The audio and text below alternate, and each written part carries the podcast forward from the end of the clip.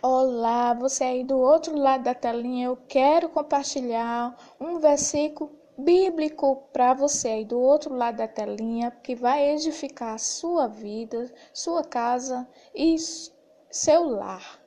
Está escrito em 1 Timóteo, capítulo 4, versículo 12. Ninguém o despreze pelo fato de você ser jovem, mas seja um exemplo para os fiéis na palavra, no procedimento, no amor, na fé e na pureza. Aleluia, glória a Deus.